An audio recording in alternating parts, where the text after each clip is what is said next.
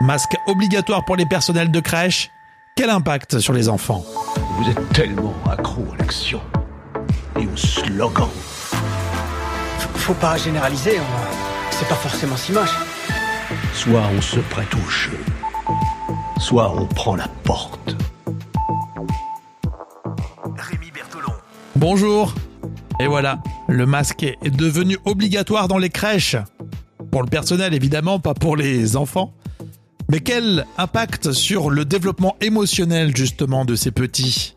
La question est posée par François Saltiel dans 28 minutes sur Arte. Et oui, parce que jusqu'à la semaine dernière, les bébés et les enfants de moins de 3 ans pouvaient encore apercevoir le sourire de leur puéricultrice. Mais depuis vendredi, eh bien, le masque est obligatoire pour tout le personnel des crèches et même en présence des enfants. Le masque ministre- opaque, pas les masques transparents. Alors, Alors c'est une bonne question parce que les masques transparents ne sont pas autorisés euh, aux primaires par exemple. Qu'en est-il dans les crèches?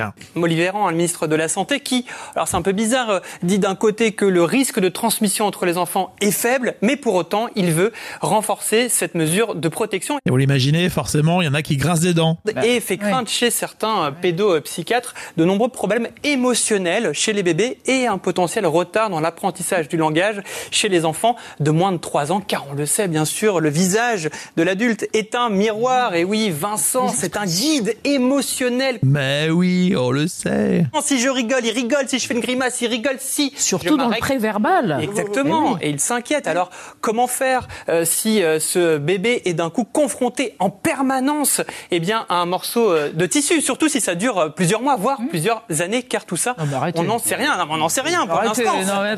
François. J'aime bien l'indignation sur le plateau. si ça dure plusieurs mois, ce qui est déjà le cas, quels sont, quel peut être l'impact? Le problème, c'est qu'il n'y a aucune étude qui existe sur le sujet, puisque On n'a pas de recul. on n'a pas de recul. Ah, et voilà. Ça veut dire que dans le podcast, on n'aura pas la, la réponse là? Et alors dans Libération, il y a deux psychologues qui appellent à ne pas jeter les besoins psychologiques du bébé avec l'eau du bain, surtout Ouais. à un moment où les parents, la présence des parents est fortement limitée dans les enceintes euh, de la crèche. Alors en d'autres termes, il ne faudrait pas sacrifier le développement à long terme de l'enfant Ouais. pour faire face à une urgence à court terme du Covid. Vous le disiez en préambule de cette chronique, Elisabeth, pourquoi pas effectivement les Masques masques transparents transparents. qui sont déjà utilisés, vous le savez, pour que les malentendants puissent lire sur les lèvres et pourraient permettre donc au bébé de démasquer Comprendre les signaux. exactement les émotions cachées.